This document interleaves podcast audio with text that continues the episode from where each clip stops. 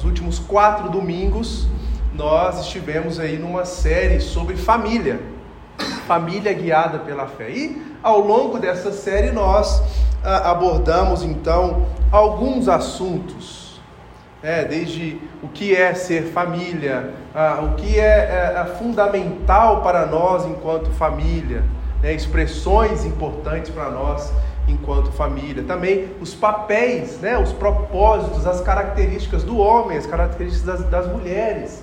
Mas hoje eu escolhi encerrar essa série falando sobre filhos. E por que, que a minha última mensagem dessa série é Família Guiada pela Fé? Eu escolhi falar sobre uh, filhos. Porque uh, filhos fazem parte da família. Não só isso, filhos é a expressão da primeira bênção que Deus dá à humanidade.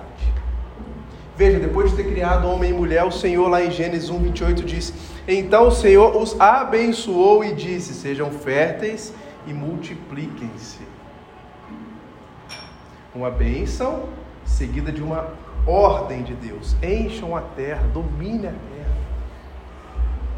O ser humano criado à imagem e semelhança de Deus recebe uma missão que é precedida, precedida de uma bênção de expandir a sua imagem, espalhar a sua imagem. Ou seja, nós, enquanto seres humanos, nós ah, vivemos sob a imagem de Deus, isso significa que nós não somos Deus, mas como Deus nós podemos relacionar, nós podemos pensar, nós somos diferentes de, de toda a criação. Né? Nós podemos relacionarmos intencionalmente com os outros.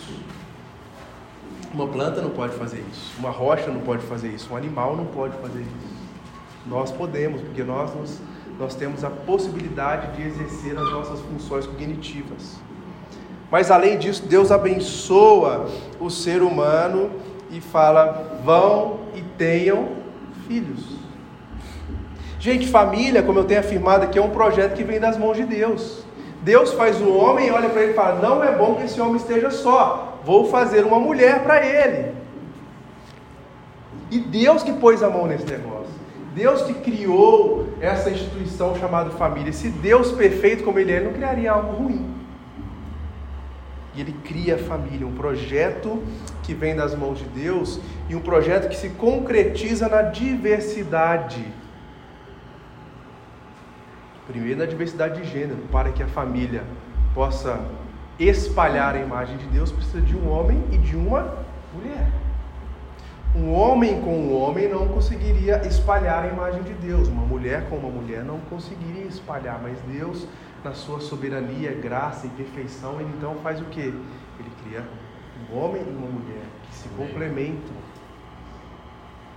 São diferentes. A gente tratou sobre isso aqui. E esse projeto, na verdade, ele é uma microexpressão do modelo que Deus nos dá como propósito, o modelo de nos relacionarmos. Relacionar primeiramente com Deus, relacionarmos depois com o nosso próximo, dentro da família, depois enquanto sociedade, né? e nos relacionarmos também com a sua criação, ou seja, exercer as nossas vocações no mundo criado por Deus. E na família isso acontece. Então a família é uma microexpressão desse propósito. Mas a gente viu que por causa do pecado tudo foi afetado.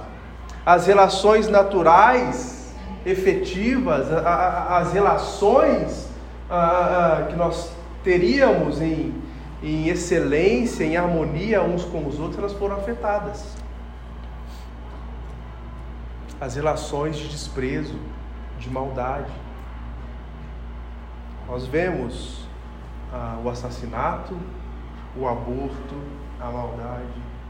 Mas também foi afetado a própria, o nosso próprio ser biológico, de modo que nós vivemos e convivemos com a triste realidade da infertilidade.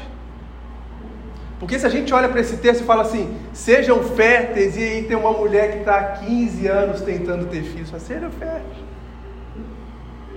Isso foi uh, uh, um, algo que veio por causa do pecado. O pecado nos afetou moralmente, fisicamente, globalmente.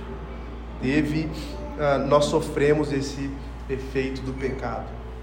Veja, na Bíblia, os dois primeiros filhos de Adão e Eva, eles, eles tiveram então uh, um episódio muito triste. Caim mata Abel.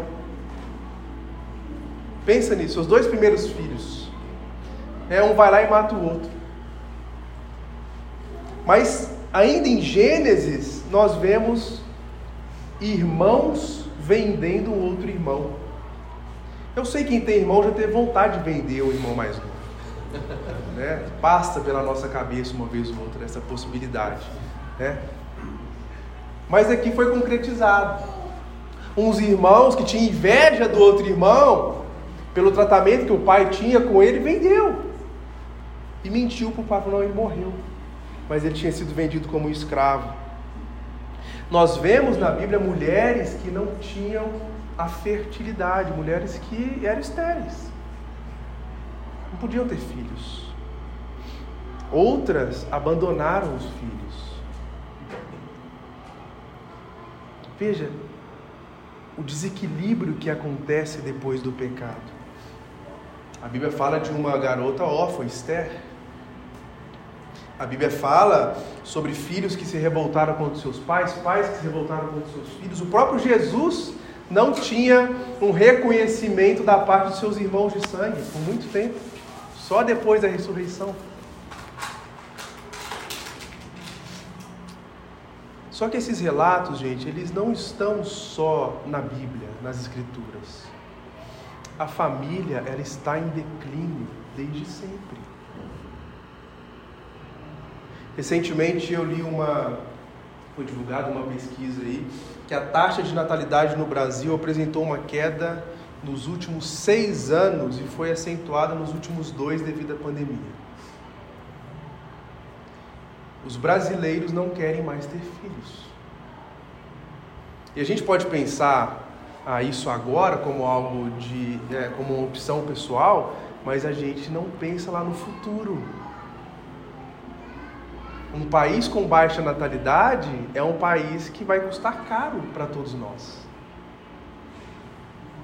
Não é à toa que alguns países da Europa têm ah, ah, feito propostas né, de, de pagar para que pessoas se mudem para lá, para que tenham filhos.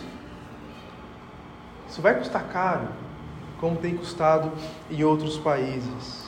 Mas nós podemos olhar e falar assim, quais são os motivos que as novas gerações não querem ter filhos?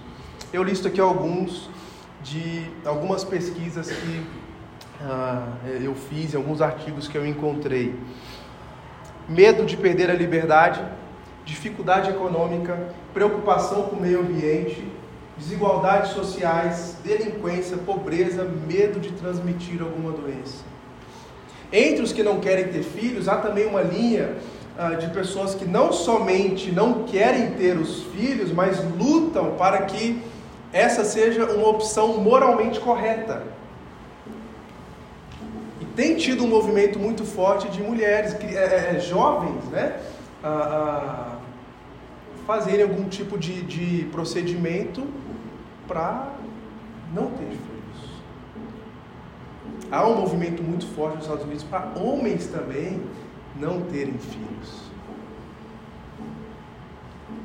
Ah, inclusive tem usado aquele slogan, né? A vasectomia, ah, um, um pequeno passo para o homem e um grande passo para a humanidade. Você ligar as trompas também. Ou seja, tem gente que quer convencer que isso é uma opção moralmente correta. Veja, Sofia tem 19 anos, estuda comunicação no Canadá já agendou uma consulta com o médico para esterilizá-la. Suas razões? Ela quer viajar pelo mundo e visitar todos os continentes, já sabe que nunca vai querer ter filhos. Raquel teve as suas trompas ligadas há meio ano. Cresceu pensando que um dia formaria sua própria família, mas depois de uma guinada progressiva em sua formação e indo a um psicólogo que a fez ver um trauma de infância que sofreu, chegou à conclusão de que nunca queria ter filhos. Um estudo mostra que 39% da geração Z hesitam em ter filhos por causa de um possível colapso climático. Quase 40% da geração fala: não quero ter filho, porque pode ter um colapso climático. Um outro, um outro instituto mostra que o desejo dos adultos, já nós adultos, serem filhos diminuiu 17% no início, desde o início da pandemia. Uma pesquisa descobriu que 12% dos millennials afirmam que não teriam filhos de forma alguma. E olha que eles responderam: 70% disseram que as crianças causam muitos problemas. Errados eles não estão. Quem tem filho sabe. 67% disseram que as crianças limitam muito o tempo livre. É verdade. Não é? 64% disseram que é preciso ter muita renda para criar filhos. É verdade. Depende do padrão de vida que a gente adota. De acordo com uma ideia difundida, a escolha de não ter filhos não era, deve ser apenas respeitada, mas também deve ser admirada. Vocês percebem que isso é uma total inversão daquilo que a gente leu no texto bíblico? Deus abençoa a humanidade e fala: tenha filhos. Os millennials chegam e falam assim: não, vocês têm que me admirar para eu não querer ter filho. Eu não quero que meu filho morra aí ah, no aquecimento global. Que ele derreta, que ele, que ele pegue alguma doença, que acontece alguma coisa. Além disso, a própria mídia, ela também ela é contra a ideia de filho. A própria sociedade é contra a ideia de filhos. Nós, às vezes, ficamos num ambiente como esse, temos crianças aqui falamos, nossa, não estou conseguindo cantar porque tem um menino falando aqui atrás. É ou não é? Nossa, mas tem gente passando aqui, a menina. Filho parece que virou um negócio ruim. Ah, não, quero ir para um lugar onde eu não, não tenha menino perto e tal, e é melhor para mim.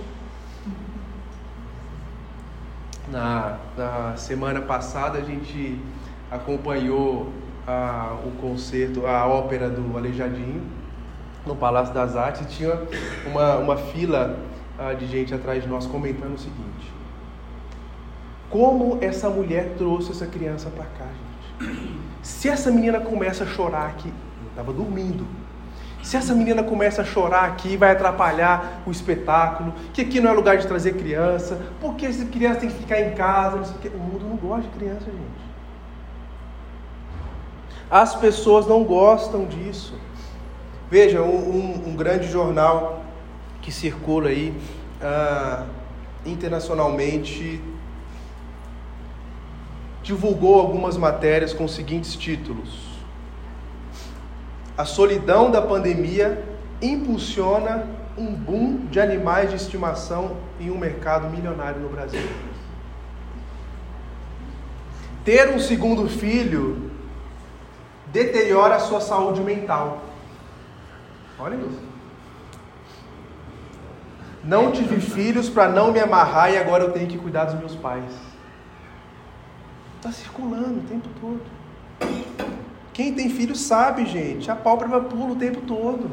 É ou não é? Você olha, tem hora você está pulando assim, meu Deus, o que está acontecendo? Um tremelique na cama.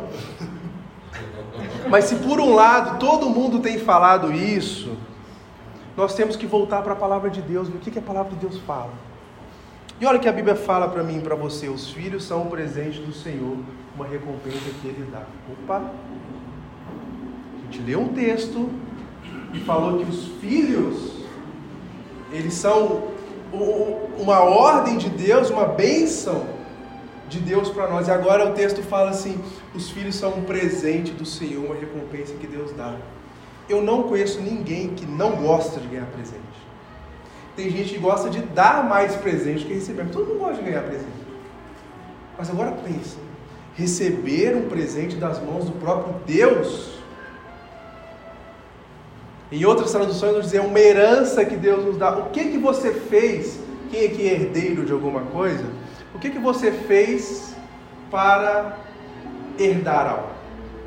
Nada. É ou não é? Herança não é isso? Você não, você não faz nada, você só recebe. E a Bíblia está falando que os filhos são um presente de Deus, uma herança que Ele nos dá, uma recompensa vinda das mãos do próprio Deus. Olha que coisa maravilhosa, gente. Então, independente da forma que vier os seus filhos, não se esqueça que os filhos são presentes que nós recebemos das mãos de Deus. Porque a gente convive com o mal da infertilidade, mas nós convivemos também com o mal de crianças abandonadas. Talvez você não vai conseguir gerar um filho na sua barriga, mas você pode adotar uma criança. Talvez você não vai conseguir adotar uma criança nem gerar um filho, mas você pode ter filhos espirituais. Pessoas que você leva até Deus, pessoas que você investe na vida delas. Pessoas que você tem uma disciplina de criá-las para que elas conheçam o próprio Senhor. Porque além de serem esse presente de Deus, a recompensa que Ele nos dá, olha o que, o texto diz aí, dos filhos que o homem tem na sua juventude são como flechas na mão do guerreiro. Feliz é quem tem a aljava cheia delas, não será envergonhado quando enfrentar os seus inimigos à porta da cidade. Se o mundo, se a sociedade está falando para a gente assim, eu não tenho filho porque o mundo é mau, porque ele pode sofrer doença, porque ele pode sofrer uh, um assassinato, porque ele pode se corromper, isso, isso e aquilo, a Bíblia fala para nós assim: esse presente que Deus te dá, ele não é só um presente, ele é uma arma.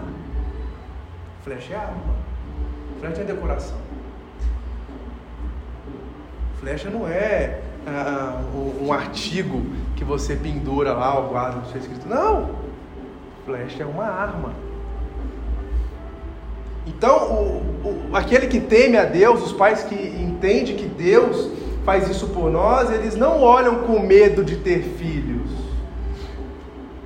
Eles olham como uma oportunidade de conter essa maldade, de criar servos de Deus, de criar ah, crianças que sabem quem eles são, porque eles vivem, e por isso colocar no alvo certo e lançá-los lá, para que eles possam ser de fato um presente para a sociedade que é tão mal.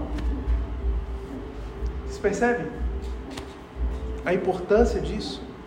Enquanto a sociedade fala tudo isso sobre os filhos, a Bíblia nos mostra que eles são presentes, são armas.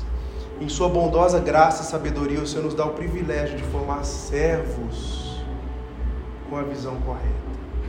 A gente sabe, a tarefa é difícil, mas os filhos são excelentes nessa guerra cultural. São armas importantes para nós. Feliz, texto está dizendo, quem tem, bastante. Quem enche a aljava. Dizem que uma aljava cabia uns cinco flechas. Não sei se eu vou completar a minha lá em casa, não.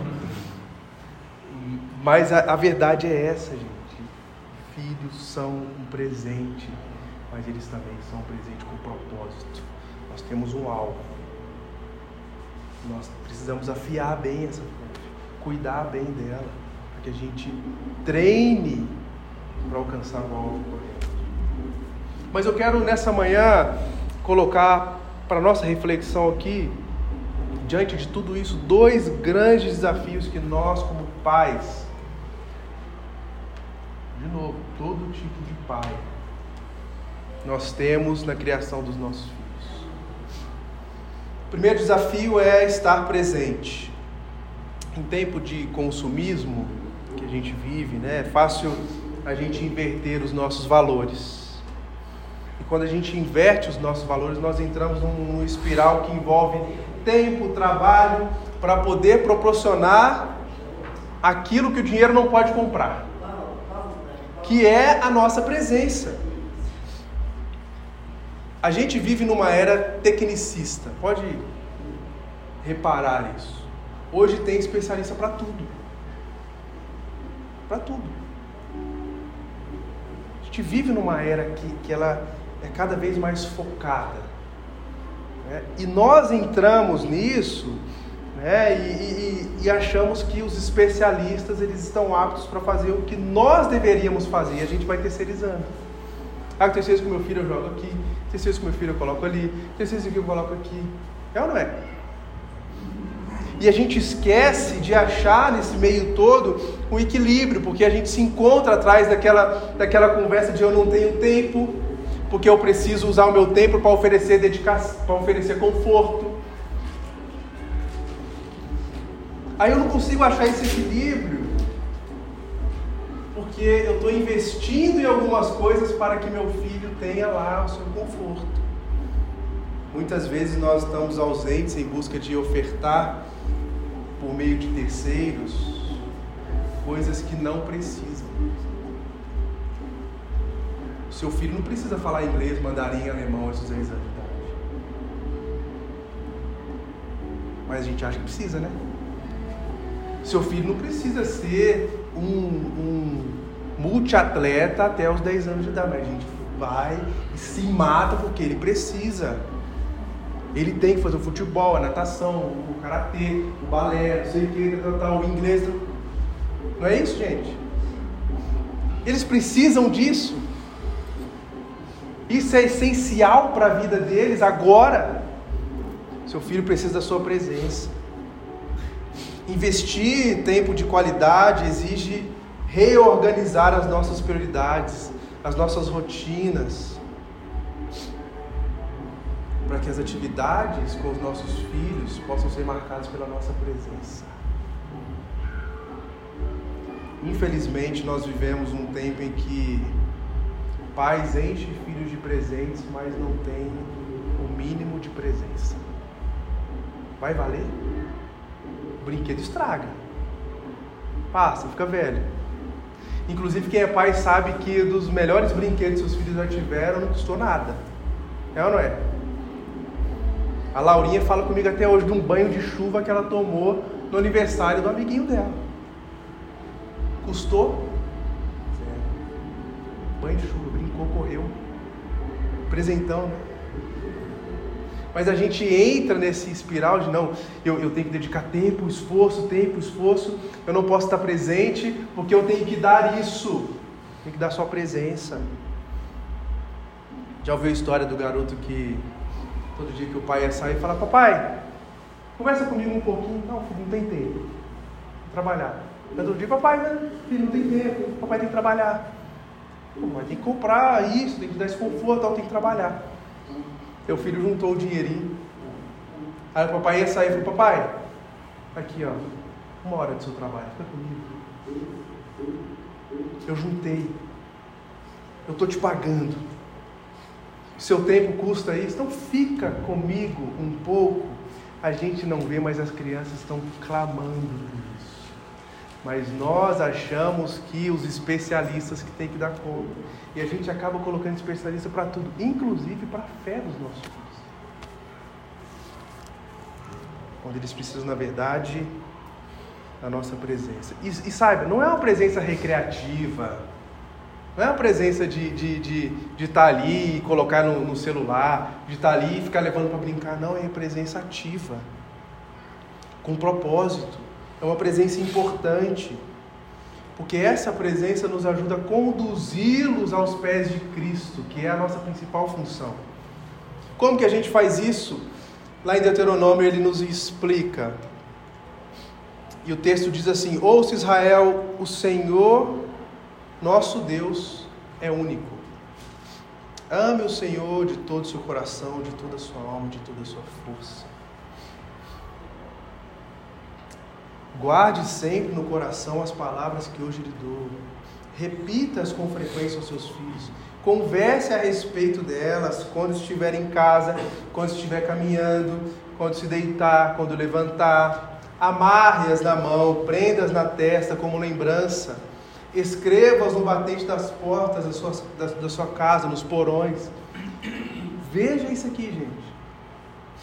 Primeiro, nós precisamos reconhecer que há um único Deus e Ele é o Senhor. Por mais que nós er, é, temos essa tendência de erguer ídolos, deuses no nosso coração, e às vezes coisas legítimas. Trabalho, a, profissão, a, vocação, a própria família. Deus é único. Ele é o nosso Deus, o nosso único Senhor. Sabendo disso, nós devemos amá-lo como? Com todo o nosso coração, com toda a nossa alma, com toda a nossa força. Isso é o que vai reorganizar a nossa prioridade, a nossa agenda.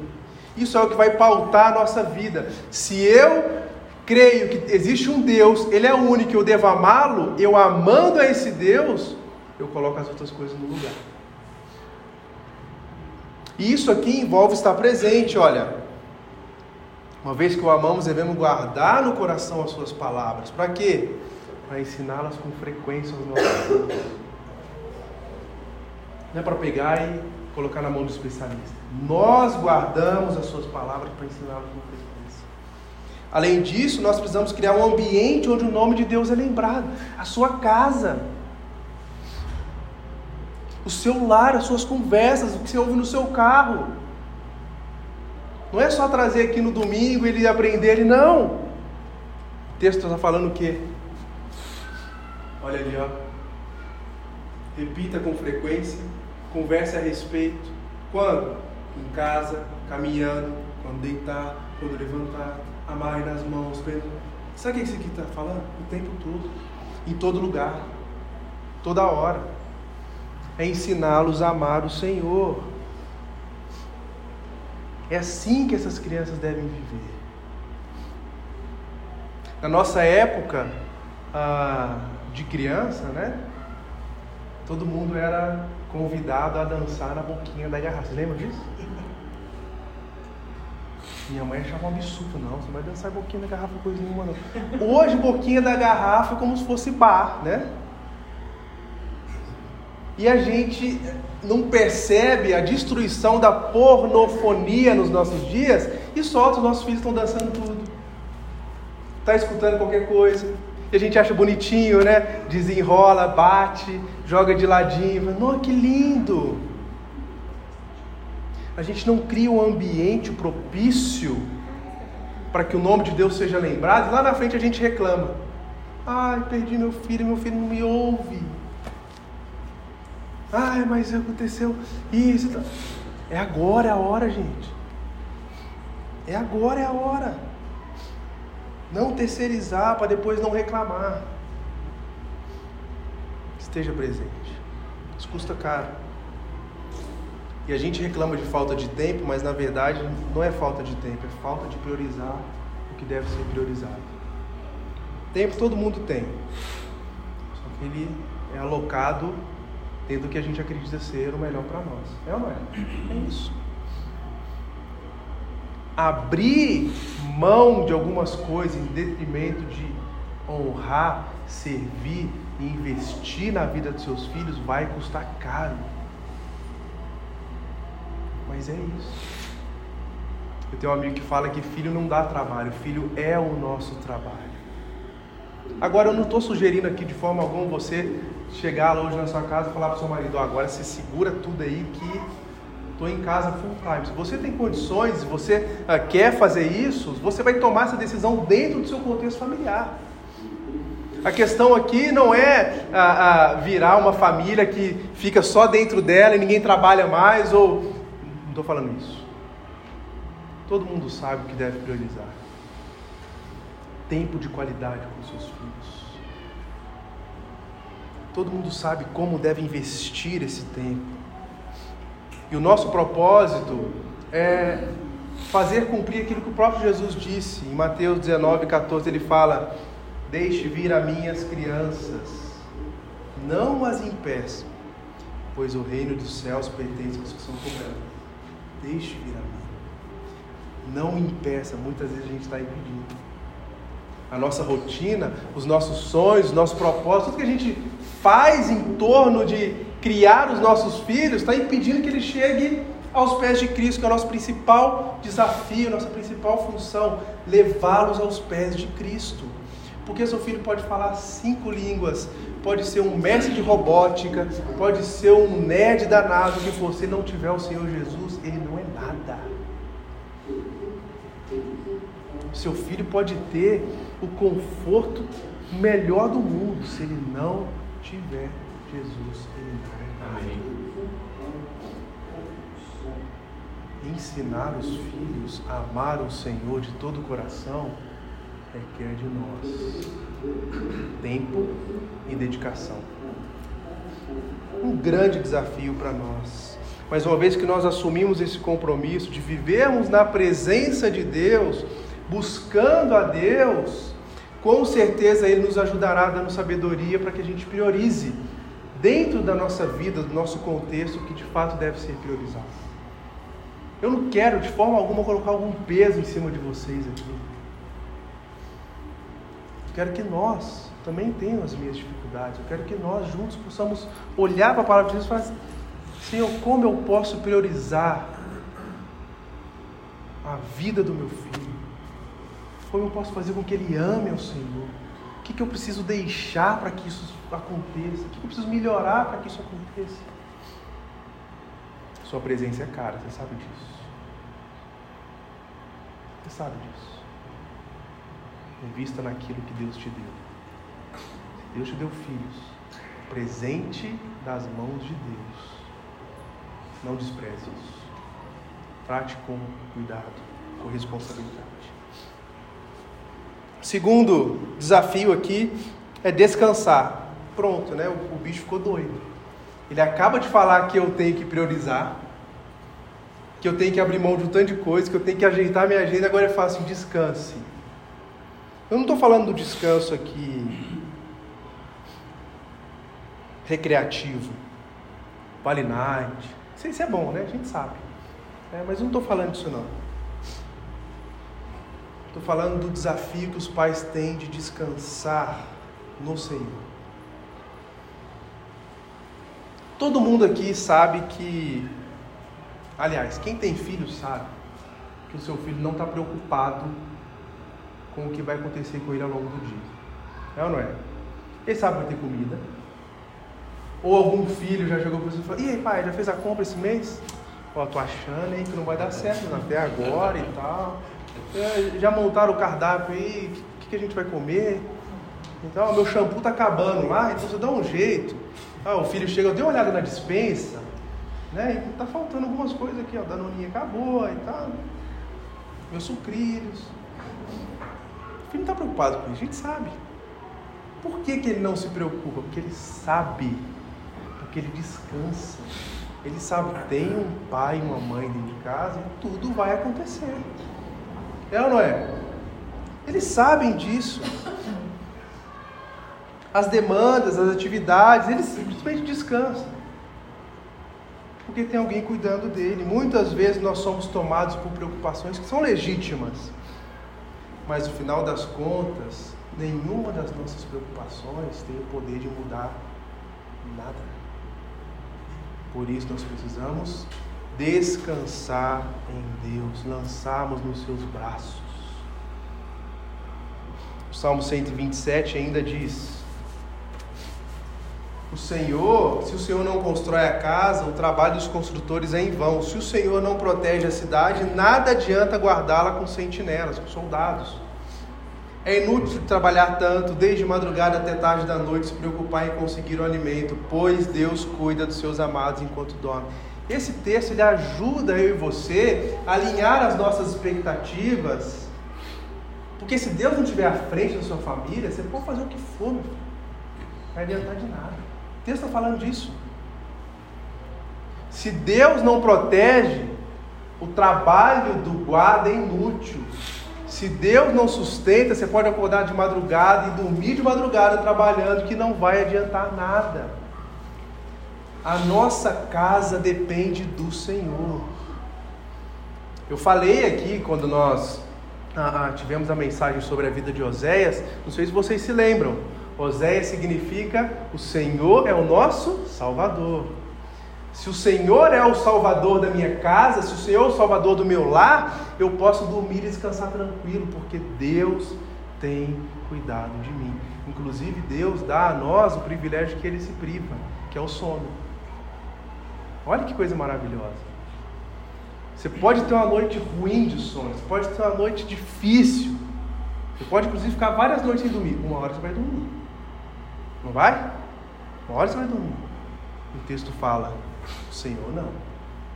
O Senhor trabalha enquanto você dorme. Por isso é inútil colocar toda a nossa força e achar que os nossos recursos são suficientes, pois eles não são. A despeito de todo o nosso esforço, de todos os nossos recursos, tudo que a gente coloca para o bem da nossa família, isso é bom. Se não for o Senhor, o Senhor do nosso lar, isso não vale de nada. Mas se a gente teme ao Senhor de todo o nosso coração, busca o Senhor, nós podemos descansar. Ah, mas o mundo é mau. O Senhor é o Deus da minha casa. Ah, mas a inflação aí bateu um teto e eu não corrigi, não corrigi o meu salário, o negócio está apertado. O Senhor é o Deus do meu lar. Ah, mas está acontecendo isso com os meus filhos. O Senhor é o Deus do meu lar. Ah, mas meu filho agora está doente. Tá... O Senhor é o Deus do meu lar. Gente, é o Senhor. É Ele que cuida de mim e de você. E às vezes a gente, como pai, a gente pensa, não, a gente está sozinho, né? Está difícil. Não tem ninguém aqui, não tem rede de apoio, não tem família, não tem ninguém, o negócio está pesado. Ou às vezes eu quero viver esses princípios para a minha vida, mas o meu marido ou a minha mulher não quer viver isso. Eles não querem isso. Cadê a minha rede de apoio? A sua rede de apoio é primeiro o Senhor. Você pode dormir e descansar, que Deus está trabalhando na sua vida. Deus está trabalhando na sua família. Mas também o Senhor nos dá uma grande família, que é isso aqui, a igreja. Nós oramos uns pelos outros. Nós temos pessoas mais sábias para nos aconselhar, para nos ajudar a tomar decisões. Nós temos pais e mães que nunca tiveram um filho, mas que nos acolhem como pais. Isso é igreja, que exerce uma paternidade espiritual, afetiva sobre nós. Nós temos irmãos leais, às vezes mais leais que nossos irmãos de sangue, cuida da gente, que seguram as cordas.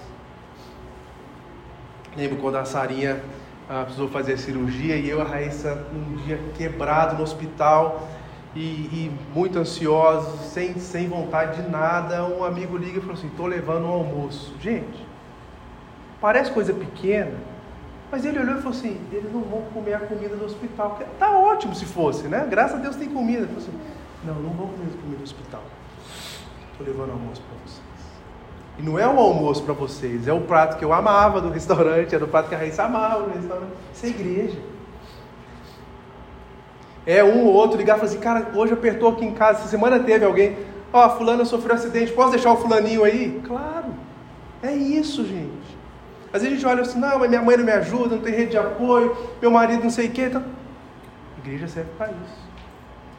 Por isso que o Senhor fala, descansa, porque eu trabalho, e eu trabalho do meu modo, levantando pessoas, levantando recursos. Amém. É isso que Deus faz, gente. Nós podemos ouvir do Senhor, descanse, porque eu estou trabalhando. Ninguém cria filho sozinho a rede de apoio começa com Deus e se espalha pela nossa comunidade.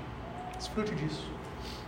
Concluindo essa mensagem, você reparou que eu abordei os dois pontos mais caros da nossa sociedade?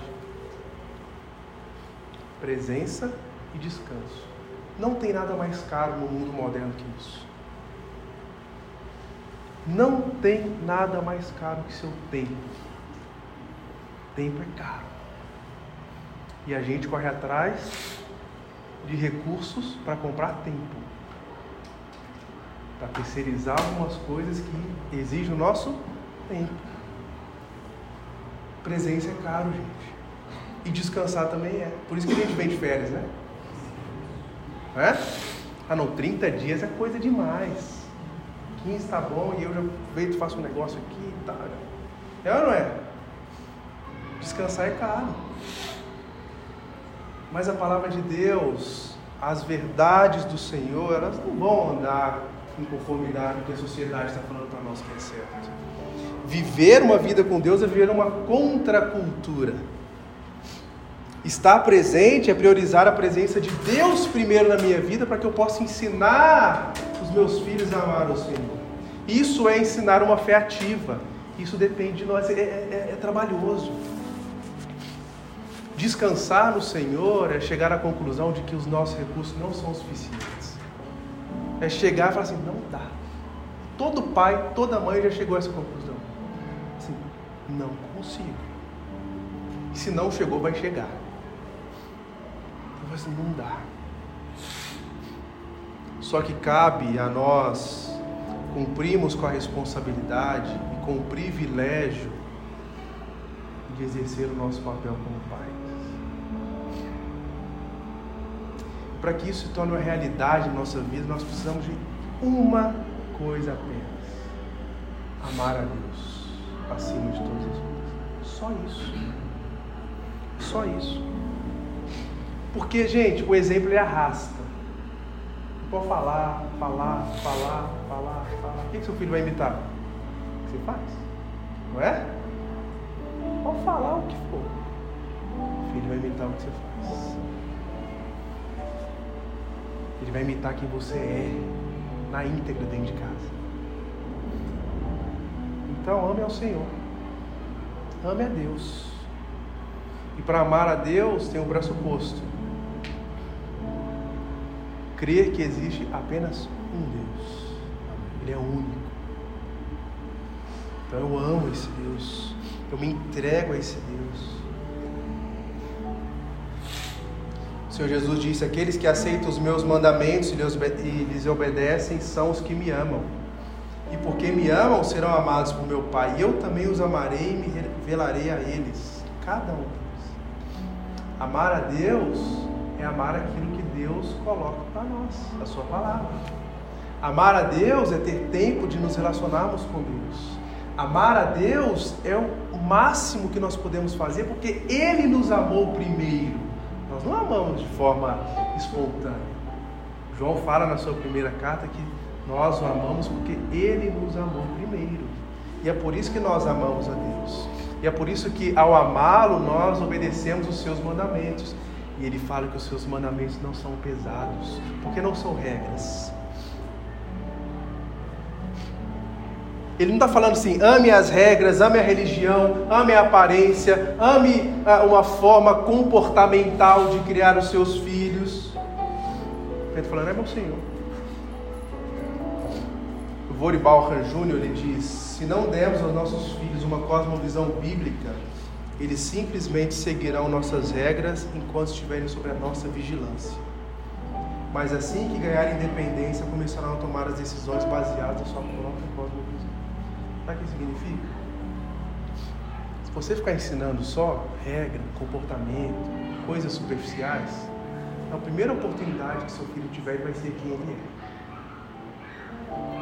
Se você ensiná-lo a amar o Senhor, perto de você e longe de você, ele vai amar o Senhor. Ele não vai amar regras, religião, comportamento, ele vai amar Deus. E esse é o nosso propósito. É duro, é penoso, mas esse é o melhor investimento que nós podemos fazer na vida dos nossos filhos. Amar a Deus, priorizar o nosso tempo com Deus, descansar no Senhor e desfrutar daquilo que só Ele pode fazer. Minha oração é que Deus nos ajude a termos perseverança, disciplina, criatividade, paciência e muita sabedoria para priorizar o nosso tempo com Deus, descansar no Senhor e amar esse Deus de forma que os nossos filhos sejam impactados, de forma que as nossas heranças e as nossas flechas estejam bem preparadas ter um grande impacto nesse mundo mal. Para ser a luz do Senhor onde é treva. Para ser a presença de Deus onde não há presença de Deus. Para ser bênção só há maldade. O Senhor pode fazer isso. Talvez você olhe para a sua rotina hoje, o seu contexto e fala assim: como é que eu começo isso? Comece amando o Senhor. Entregue a sua vida a Deus. Fala, Senhor, os meus recursos não são suficientes, por isso eu preciso do Senhor entregue-se a Ele. E assuma um compromisso de fazer o que nós aprendemos aqui hoje. Todo tempo, em todo lugar, com todos os recursos, ensinar os nossos filhos a amar o Senhor. Isso é o melhor que a gente pode fazer. E sendo assim, nós certamente desfrutaremos de um grande impacto, uma grande transformação que Deus faz a partir dessa microexpressão que é a família, mas que ganha impacto na sociedade. Foram através de famílias que grandes universidades foram formadas. Através de gente que cria no Senhor. Harvard, Princeton, Oxford. Sabe quem, quem abriu essas universidades? Famílias cristãs que criam em Deus. Tinha um propósito. Impactar a sociedade. Universidades, hospitais, orfanatos. Toda uma sociedade é impactada quando a gente faz isso. A gente não está trabalhando à toa. Só priorizar e descansar no Senhor. E fazendo isso, amando o nosso Deus. Vamos orar? Pai, obrigado pela tua palavra. Obrigado porque é um desafio muito grande, mas dentro desse desafio nós podemos descansar no Senhor. Se o Senhor não for o nosso Deus, o nosso guia, o nosso Salvador, todo o nosso trabalho é inútil. Por isso eu peço, Pai, assuma o trono da nossa casa, do nosso lar, da vida dos nossos filhos. Nos ensine a amar ao Senhor e obedecer os seus mandamentos, Pai. Nos ensine a priorizar o que deve ser de fato priorizado. Nos ensine e nos ajude, Pai, a levar os nossos filhos aos pés de Cristo para que possamos ver a grande transformação que só o Senhor pode fazer em nós. Deus, que nós nunca desistamos das crianças, Pai. Toda vez que nasce uma criança, é um sinal de que o Senhor não desistiu de nós. Pai. Por isso, nos ajude a amá-las, a protegê-las e a levá-las de volta para o lugar de origem delas, que é o relacionamento com o Senhor. Sendo assim, nos ajude a amar a Ti, Pai de verdade. Nos coloque diante do Senhor como quem quer buscar conhecer mais a Ti e quer buscar se relacionar contigo. Em nome de Jesus que nós amamos. Amém.